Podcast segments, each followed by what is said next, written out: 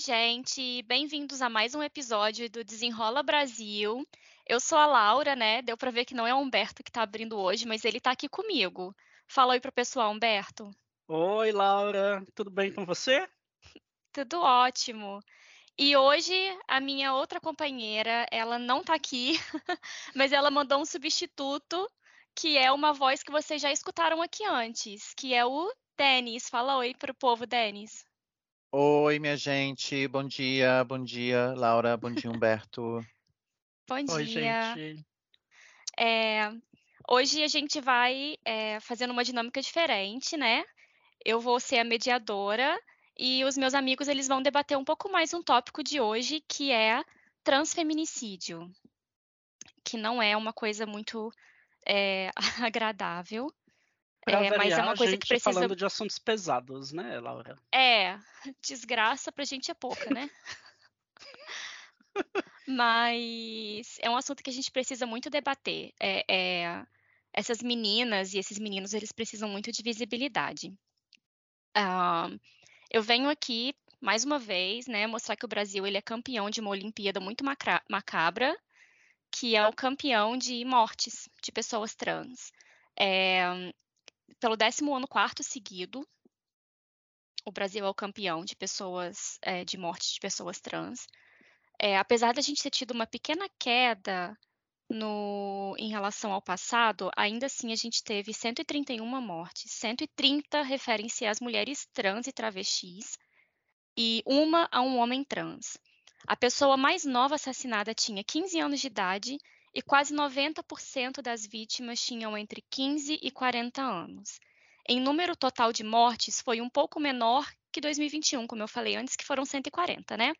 76% das vítimas eram negras, 24% eram brancas. O campeão disso tudo aí é Pernambuco, foi o, o estado que mais matou, com 13 mortes, seguido de São Paulo com 11, Ceará com 11, Minas Gerais com 9 e Rio de Janeiro com 8. É, e um estudo do grupo gay da Bahia revela que uma pessoa LGBT é morta a cada 34 horas no Brasil. 242 pessoas LGBT assassinadas em 2022 e 14 mortes, infelizmente, por suicídio. Meninos, o que vocês têm a falar a respeito disso? É, Realmente as estatísticas são muito cruéis, é, mas quando a gente olha para os números, a, a gente precisa ter uma visão mais global, mais holística, ao invés de olhar os números isoladamente, né? É, quando a gente vê aí que é, houve 131 mortes, né, e 130 referem-se a mulheres trans, a gente aí cons- tem uma clara visão eh, de que eh, a figura que a mulher representa eh, eh, representa uma ameaça para esses agressores, né? Então, assim, eh, eh, são pessoas trans, mas é a figura feminina, né? Eh, então, a gente consegue entender que existem altas doses de misoginia por trás eh, dessas crueldades, desses crimes que foram cometidos contra essas pessoas. Né? A pessoa mais jovem aí tinha 15 anos de idade, né? uma pessoa adolescente. A gente não sabia as circunstâncias eh, do assassinato, do crime em si, eh, mas uma pessoa de 15 anos está né, eh, tá numa idade de, de atender a escola, né, eh, não seria em circunstâncias normais uma exponencial vítima de, de assassinato. Né? Então a gente consegue aí deduzir, talvez, que a pessoa estava em uma situação de exclusão, talvez na rua, talvez uma situação de prostituição, enfim. Uh, 76% das vítimas uh, eram negras, né? A gente sabe da luta das pessoas negras uh, por um lugar ao sol, por, por questões de igualdade, é, por questões de exclusão. A gente sabe que o racismo no Brasil é um assunto muito delicado, é um assunto que existe, né? E não adianta a gente é, tentar fingir que não existe, porque está lá, né? E aí a, a gente tem é, os estados campeões por mortes, né? A gente sabe que o Brasil, de uma maneira geral, é, a figura do homem realmente ela é um pouco mais imponente do que a mulher. Enfim, tem uma questão uh, do machismo, né? É, acho que faz patriarcado. Pa, patriarcado. Acho que a, a, até da cultura latina em si, onde a mulher ela sempre foi colocada numa posição de inferioridade, né? E aí é, talvez vista com, com um certo grau de menos importância do que o homem, né? E aí isso reflete no, nesses números que a gente vê de uma maneira geral. Muito triste. A questão do suicídio também, né? Essas pessoas elas são postas em uma situação de exclusão, uh, elas são uh, humilhadas, ridicularizadas, né? Quase sempre. E aí é, até surpreende que a gente tenha um número baixo de suicídios nas estatísticas. Mas uh, eu entendo também que esses números aqui podem haver sub, uh, subnotificações, né, porque nem todos os casos, infelizmente, são reportados. Né? Assim como uh, os casos que a gente falou de, de, de violência contra a mulher, que nem todos os casos também são reportados, infelizmente. É, essa estatística que você citou parece o racismo e a misoginia dando a mão, né? Porque, é, olha. Exatamente. É um, um conjunto, componente fortíssimo de é, ambos. É, é um conjunto de, de, de, de, de, de coisas que se juntam né, para compilar essa agressão, para concluir essa agressão.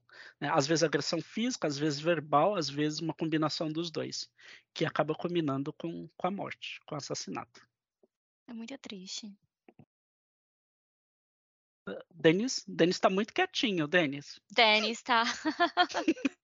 Ele tá Denis processando. Tá chocado com tudo isso, gente.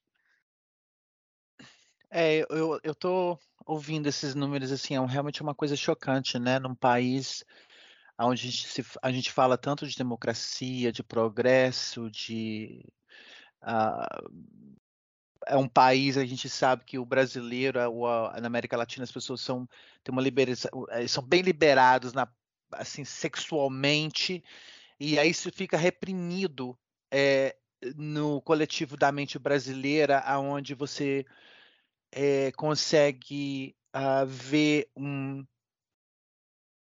para mim até uma contradição, paradigma, porque você vê, por exemplo, a, idolatria do corpo da mulher, onde você vê a mulher brasileira numa praia, é, se você compara uma brasileira na praia com uma americana na praia, é aquela coisa toda. Então, quer dizer, é ok ver uma mulher sendo sexualizada ali na praia, e aí, ao mesmo tempo, você vê um ódio tão grande contra a mulher, onde se mata a mulher por ser mulher, e agora, claro, a gente falando da, da transfobia que coloca a imagem da mulher né, é, em um crime é, que virou assim. Não, não tem limite no Brasil. Então, se você compara isso que eu estou falando, é, a gente não consegue chegar no raciocínio lúcido aonde que você consegue desenhar aquela linha entre o que, que a mulher representa na sociedade brasileira, o que, que ela representou, e ligando isso, claro, com a imagem que as, as mulheres trans, porque eu estou falando especificamente das mulheres e não dos homens trans, estão sofrendo no país. Então, quer dizer, por que, que a gente não consegue né, colocar isso no mesmo, no mesmo patamar de, de equivalência? Por que, que a gente ainda consegue ficar enxergando além né, do que uma pessoa está sentindo e colocar os seus preconceitos em cima é, de uma pessoa que não se sente ou é, não tem aquela como se diz, Humberto, a, é, nasceu no corpo errado, não é o meu uhum. corpo. A minha mente é uma mente de mulher. Então, quer dizer, a gente tem que apresentar um respeito para a sociedade. Eu não respeito só a mulher, entre aspas, biologicamente mulher. Eu tenho que respeitar todo mundo. Então, isso inclui também uhum. a nossa, o nosso ponto de discussão aqui hoje, que é uh, as mulheres trans. Transfeminicídio. Eu tenho, eu tenho uma nota aí pra, pra, sobre o que você comentou. Eu acho que a objetificação do corpo da mulher é uma característica muito forte da, da misoginia, porque uhum. você tira daquela pessoa o direito de ser uma pessoa, né? Sim. É um objeto para ser adorado, para ser admirado e para ser usado. E uhum. tanto que isso casa muito com o lugar para onde as mulheres trans são empurradas na sociedade que muitas vezes é o trabalho sexual, né?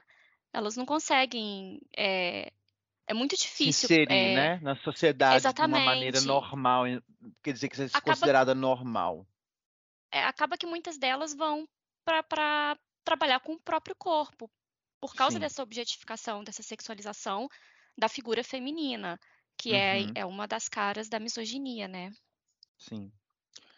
É, é, porque leva, é, é, leva a uma situação que as pessoas não têm, quer dizer, qual seu, como vai ser sobrevivência, né? A sua parte financeira uhum. ainda, você ainda tem que viver, você, você ainda faz parte da sociedade, você tem que trabalhar. É. Se você tem que vender seu corpo, é, é, muito legal esse assunto que vocês falaram, na verdade, né? Porque linka com outra coisa que eu gostaria de falar, que é a pergunta, né? Por que, que se matam tantas pessoas trans no Brasil, né?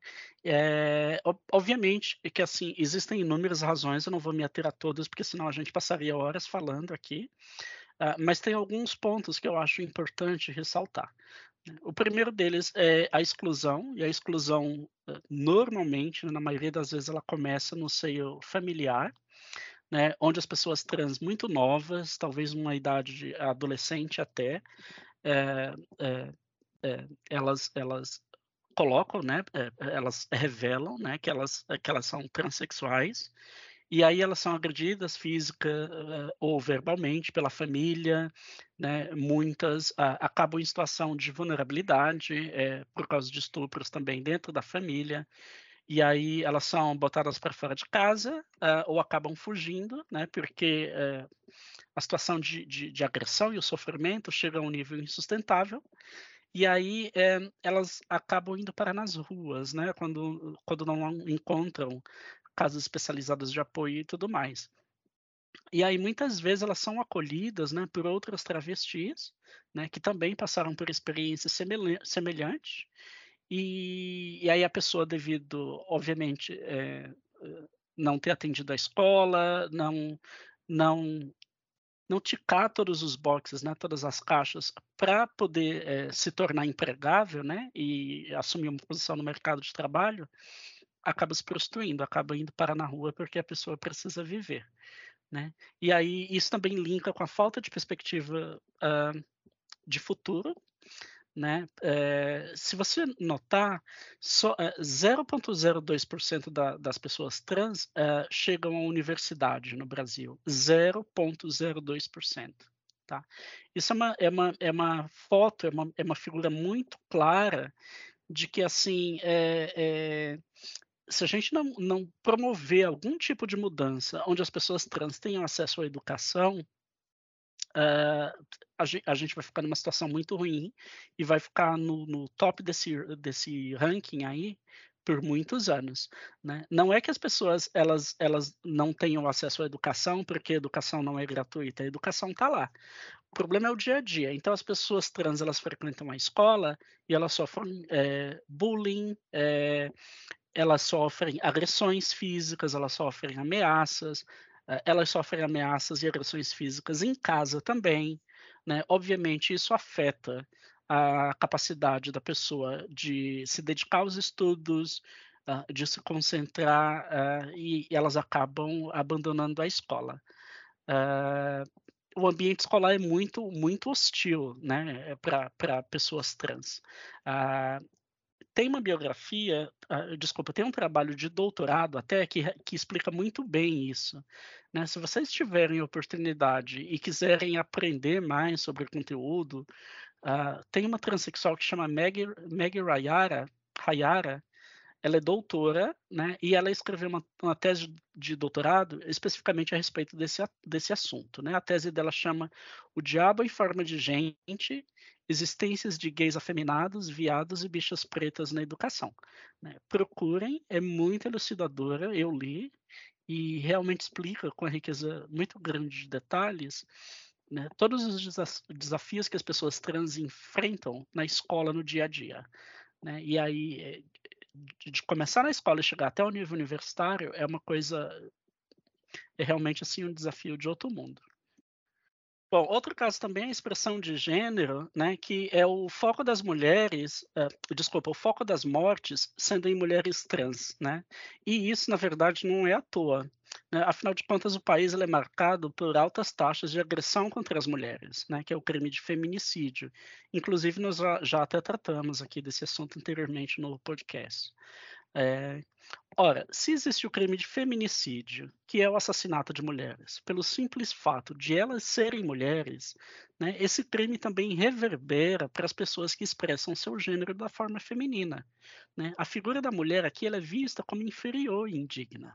Né? Esse tipo de crime ele se chama transfeminicídio.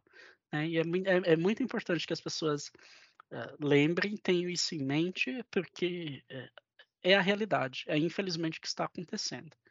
Né? A gente também tem a questão da insegurança. Né? É, nós sabemos que os transexuais são pessoas invisíveis aos olhos da sociedade. Né? E aqui o que, que, eu quero dizer com isso? Eu quero dizer que eh, as pessoas trans ao saírem, ao saírem na rua durante o dia, né, elas, elas enfrentam olhares críticos, elas enfrentam risadas ou comentários que simplesmente renegam a existência dessas pessoas, né? E, e elas, elas, uh, elas acabam, essas pessoas acabam sendo jogadas, né, às sombras da noite, enquanto todos dormem.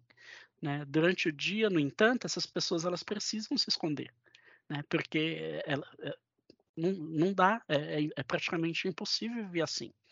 É né? perigoso, e as ruas né? é perigoso, exatamente. É, tadinhos. É. E as inclusive ruas... eu vi uma entrevista, já que você está falando um, com uma, uma trans de São Paulo, que ela falou: eu tenho todos os dias, eu tenho medo, eu tenho a consciência quando eu saio da minha casa eu tenho medo, eu não sei se eu vou ser atacada, eu não sei se uhum. eu vou ser, se eu vou levar um murro na cara, se um grupo de pessoas é, é, vai me seguir e eu, não, enfim, é um medo real é, que a gente é, é, um medo real invisível. É um, é, a gente não, não consegue interpretar a quantidade de pessoas que estão passando, que está passando por isso. E esse medo é um medo que muita gente não conhece. Assim, é uma triste realidade no país. Você ter medo de sair de casa porque você escolheu viver a sua vida é, como por o seu corpo, por causa né? da sua aparência, porque como você acha que você a pessoa que você é, você escolheu ser uma pessoa trans e, e as pessoas acharem que isso é um crime. É, é, na verdade, não é que ela, que ela escolheu ser uma pessoa trans, né? Ela, na verdade, ela expressou. Sim, eu, eu não me é expressei direito. Ela escolheu se mostrar para a sociedade. É isso que eu quero dizer. Ela, ela, ela, ela, ela, sim, ela fez a transição dela, ela passou por, uhum. por aquilo tudo. Mas o que eu digo é o seguinte: ela escolheu viver a vida dela em público da maneira uhum. que ela acha que todos os seres humanos têm direito de, de, ter, o mesmo, ter o mesmo direito na sociedade. E é isso que eu estava falando, que ela escolheu se mostrar, não se esconder. E ao se mostrar, ela está sendo vitimizada hum, por vários motivos. Como falei no começo, ela tem medo de sair de casa. Por quê? Porque eu sou uma pessoa trans.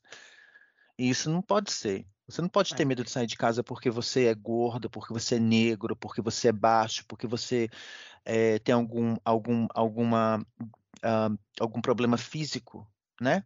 Então, a discriminação. É, é, e infelizmente a gente tem aí vários casos, né? Enfim, eh, agora eu nem consigo lembrar todos eles, mas Uh, tem uns mais antigos que é uh, aquele rapaz que tomou lampadada na cabeça em plena Avenida Paulista.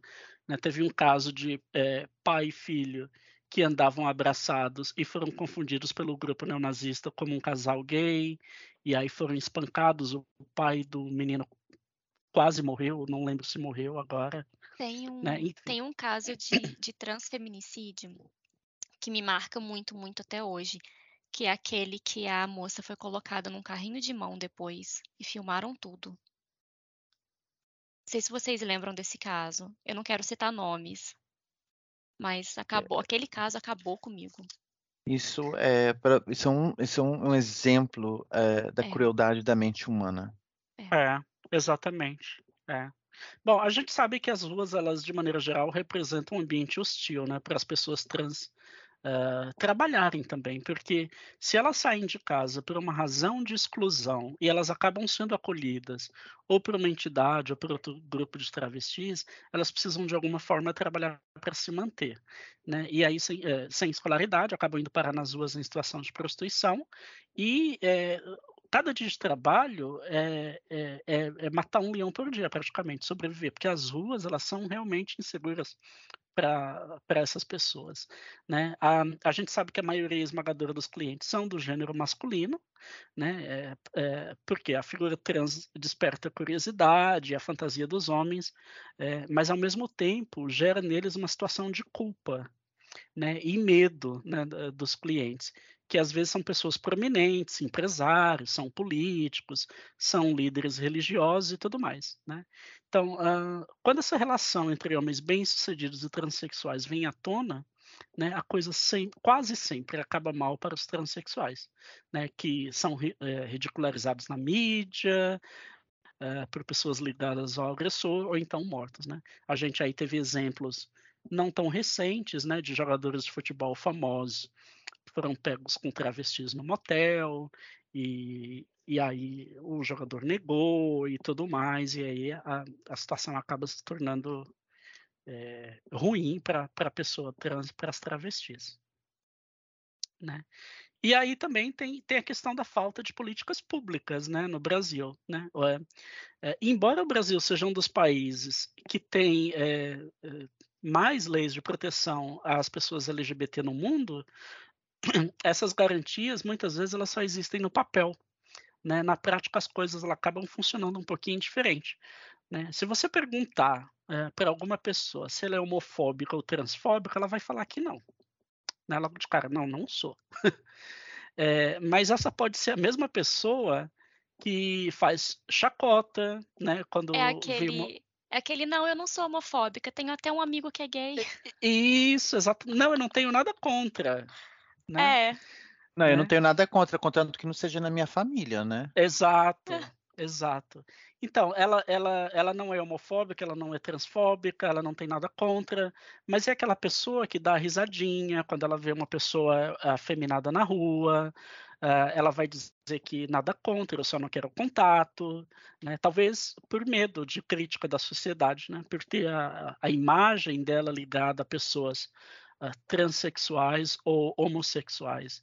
Né? Ela aceita o filho do vizinho, não, uh, nossa, o filho do vizinho, que lindo, que não tem que aceitar, mas aí quando acontece dentro de casa, a situação é um pouco diferente. É, e eu acho também que tem muito daquela coisa de é, a, a imagem da, do homo, homo afetivo, do homossexual, do trans, está muito ligado ao humor. Então, quando foge disso, muita gente fica assim: opa, como é que eu vou levar a sério, sabe? É, parece que a sensação que tem é que aquelas pessoas estão ali para é, divertirem as outras e não para serem levadas a sério e serem vistas como pessoas, mas como, como diversão, como um motivo para dar risada ou para te fazer rir de alguma maneira, né? É, isso, isso uh, na verdade, a situação melhorou um pouco com relação às pessoas gays. Né? Com relação às pessoas trans, a gente ainda está numa situação de aprendizado. Né? Com relação às pessoas gays, se você aí tem mais de 30 anos, enfim, você vai lembrar talvez dos famosos personagens, né? Do Chico Anísio, que tinha o painho, né? Que era pai de santo, que era gay, bem afeminado e tudo mais, e caricata. Né? E aí você é, tem a figura do Jô Soares, que tinha o Capitão Gay, não sei se uh, lembra, Denis? O Denis é mais ou menos da mesma idade que eu, acho que vai lembrar. Eu acho que isso aí não é mais de 30 Sim, anos. Sim, o Jô Soares. O Jô Soares. É, sim, o Jô Soares tinha. É, exatamente. Uh, já isso melhorou um pouco, né? Melhorou um pouco, né? Não se liga mais tanto à imagem do gay, a, por exemplo, gay cabeleireiro, afeminado, suburbano, preto e tudo mais. Né? Uh, quanto às trans, uh, infelizmente esse, essa conexão ainda ocorre. Né? É, por exemplo, a, a transexual, a travesti, é maquiadora, né? E é, também caricata, bem espalhafatosa, enfim, por aí vai. Mas é, eu acho que, que há uma perspectiva de melhora. Bom, e aí a gente teve é, recentemente é, duas deputadas transeleitas, né, que é a Erika Hilton e a Duda Salabert, né, que é, finalmente vão trazer mais visibilidade, vão dar mais representatividade para as pessoas trans, né, com os projetos que, ela, que elas querem propor na Câmara. E, e recente, mais recentemente também a gente teve a mudança na lei, né, que vai equiparar os crimes de homofobia e transfobia com uh, questões raciais, não é isso, Laura? Se eu não me engano. Ah, é, é, tem isso também. É, a homofobia e transfobia, ela tá é, debaixo da mesma umbrella, né? Como é que fala aquilo? É, a cobertura é a mesma, né? Que os crimes de racismo são equiparados. E tem também o crime de feminicídio, que é, é hoje em dia, né? Foi recentemente, ele acolhe também as mulheres trans, não só sobre as mulheres cis anymore. anymore. não mais. não, não mais. Uh, mas o Denis também ele tem algumas. É... Ele também trouxe algumas ideias né, de projetos que estão acontecendo no Brasil, que estão sendo lançados agora ou recentemente, que é para poder auxiliar na inclusão e na visibilidade das pessoas trans. Pois é, Laura, um, tem muita coisa acontecendo no Brasil. É, acho que a gente não consegue cobrir tudo aqui, mas, é, como o Humberto falou, tem as duas deputadas que estão agora lutando. Isso já dá uma visibilidade muito grande, porque a gente está falando do governo federal, já não é mais aquela coisa local. É, a gente tem, por exemplo, em São Paulo, casos de apoio aos transexuais. Uh, tem no bairro do Borrentino, em São Paulo, tem a Casa Florescer, que dá apoio para a comunidade é, LGBTQI mais, inclusive as trans e os trans, porque a gente tem que lembrar que tem os dois. Uh, no Rio Grande do Sul, por exemplo, uh, tem uma luta também muito grande contra a intolerância. Na cidade de Canoas, no Rio Grande do Sul, por exemplo, foi criada a primeira especializada em crimes de ódio, que é o que a Laura estava comentando agora, porque é a equiparação do, do, da lei em que as duas, uh, as duas coisas são a mesma coisa, né? A gente está falando de um ser humano. No Ceará, são equiparadas, obrigado. No Ceará, por exemplo, tem um centro que se chama Tina Rodrigues, que oferece acolhimento e atendimento humanizado à população LGBTI+, uh, mais, é, em situação de vulnerabilidade social. Já no Distrito Federal, por exemplo, a Secretaria de Justiça do Distrito Federal tem um portal especializado chamado Cidadania Trans, é, primeiro portal de governo voltado para a comunidade de travestis, transexuais e transgêneros no Distrito Federal, é, mas como eu falei, há outras secretarias uh, no país fazendo trabalhos iguais. Uh, só para citar mais uma coisa assim muito interessante que eu acho que assim no ano passado, com informações do federal, teve uma decisão do STJ que estabeleceu um, ah, que a Lei Maria da Penha, que a gente já sabe que é uma lei que foi criada uh, para proteger a mulher no Brasil contra violência doméstica e outros tipos de crimes, como é, também ela vai ser aplicada em caso de violência doméstica ou familiar contra as mulheres trans. Então, assim, é uma evolução muito grande dentro do, do, do, universo brasileiro, porque se tem um entendimento que é no sentido que o objetivo da lei é prevenir, punir e também erradicar a violência praticada contra a mulher por causa do gênero. Porque a gente está falando o tempo todo de gênero, e esse gênero aqui é um gênero uh, feminino, né, minha gente? E, assim, só para concluir, o governo federal também começou uma discussão é, no Dia Nacional da Visibilidade Trans, que foi agora dia 29 de janeiro deste ano, no Brasil, uh, internacionalmente é 17 de maio. O Ministério da Saúde está querendo, assim, colocar na mesma discussão para reafirmar a importância né, das, de ações contra a discriminação, sobre o, o respeito, a inclusão social dessas pessoas dentro do nosso país. E só para concluir, minha gente, vamos lembrar, vamos utilizar o artigo de, uh, definido feminino A para as pessoas que se ficam como uh, mulheres e ou para aqueles que se um, identificam como homens, homens trans também, porque a gente não pode tirar é, as, os homens trans também dessa conversa. É. E eu acho também que é bom lembrar que botar uma peruca não te faz uma mulher, tá? Não te faz uma mulher e também não te dá o direito de ofender categoria nenhuma, nem mulher, nem mulher Exatamente. trans, nem homem Exatamente. trans, É. e muito menos eh, te dá o poder eh, de, de criar um canal, de utilizar aquele canal público, com dinheiro público, para ofender a sociedade. Porque a gente tem É. que entender que aquilo ali é uma casa parlamentar, não é aquilo não é um circo.